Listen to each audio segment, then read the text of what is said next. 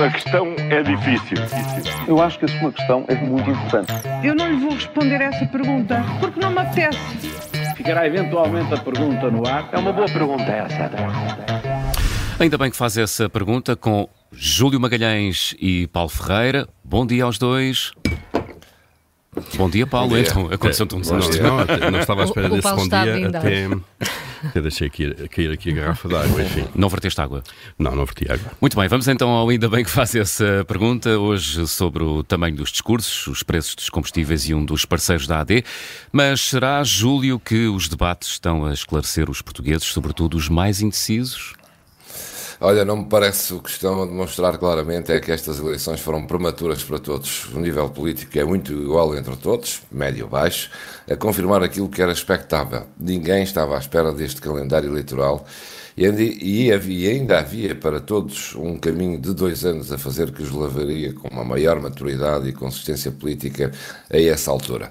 Os congressos foram feitos à pressão para se prepararem, as propostas de cada partido estão a ser feitas a correr e, claro, carregadas de promessas para chegarem depressa aos eleitores e que estão claramente, isto tudo está claramente a fazer sentido nos debates.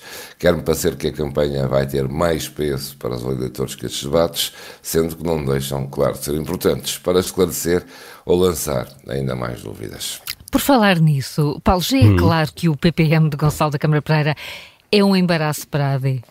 Sim, parece-me claríssimo. Foi um erro óbvio, não é? Trazer este PPM para, para a Aliança Democrática. Mais tarde ou mais cedo isso ia causar certamente embaraços ao PSD e ao CDS, e isso ontem já ficou evidente no, no debate entre Luís Montenegro e Inês Sousa Real, a líder do PAN. O marialvismo e o machismo de Gonçalo da Câmara Pereira chegaram à campanha e não basta, obviamente, para resolver o problema, pedir-lhe que se esconda e se cale nestas semanas para que a questão desapareça.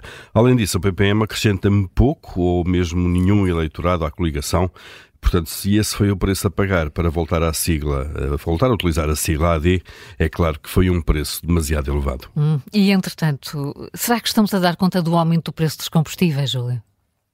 Olha, se não, se não, não estivermos, cá Devíamos estou eu estar, para dar. não é? Claro, devíamos estar. Mas não cá eu. É Vamos isso. começar com este assunto.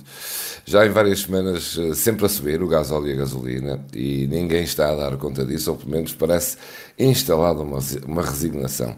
Depois de semanas a descer, isto criou uma percepção que, ainda que caros, estavam mais baratos.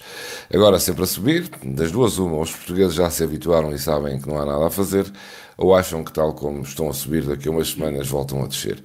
Mas o certo é que nunca mais desceram abaixo de 1,5 cêntimos por litro, o que traz, claro, grandes custos à carteira dos portugueses. Ainda se tivéssemos uma rede de transportes públicos e rápidos ao nosso dispor, podíamos ver atenuado esse custo. O que acontece é que cada vez mais pessoas utilizam o carro, precisamente porque os transportes não dão uma resposta eficaz. Assim vamos, caminhando de carro. E quando falamos de discursos políticos, será que, Paulo, o tamanho importa? O, tamanho- o tamanho importa, o, o tamanho é importante, certamente, não é? O que não sabemos é se quanto maior, melhor. Pedro Nuno Santos fez ontem um discurso de uma hora e meia na apresentação do programa de governo do PS. Foram 90 minutos, então, de discurso. Olha, um pouco, ironicamente, obviamente, na linha daquilo que eh, ouvimos a Fidel Castro ou Nicolás Maduro. mas Esses faziam discursos, eh, sobretudo Fidel Castro, discursos de 4, 5 ou 6 horas. Não chegámos a esse ponto, obviamente. Mas Pedro Nuno Santos começou no seu discurso por atirar aos ministros das Finanças, dizendo que não são eles que mandam nos governos.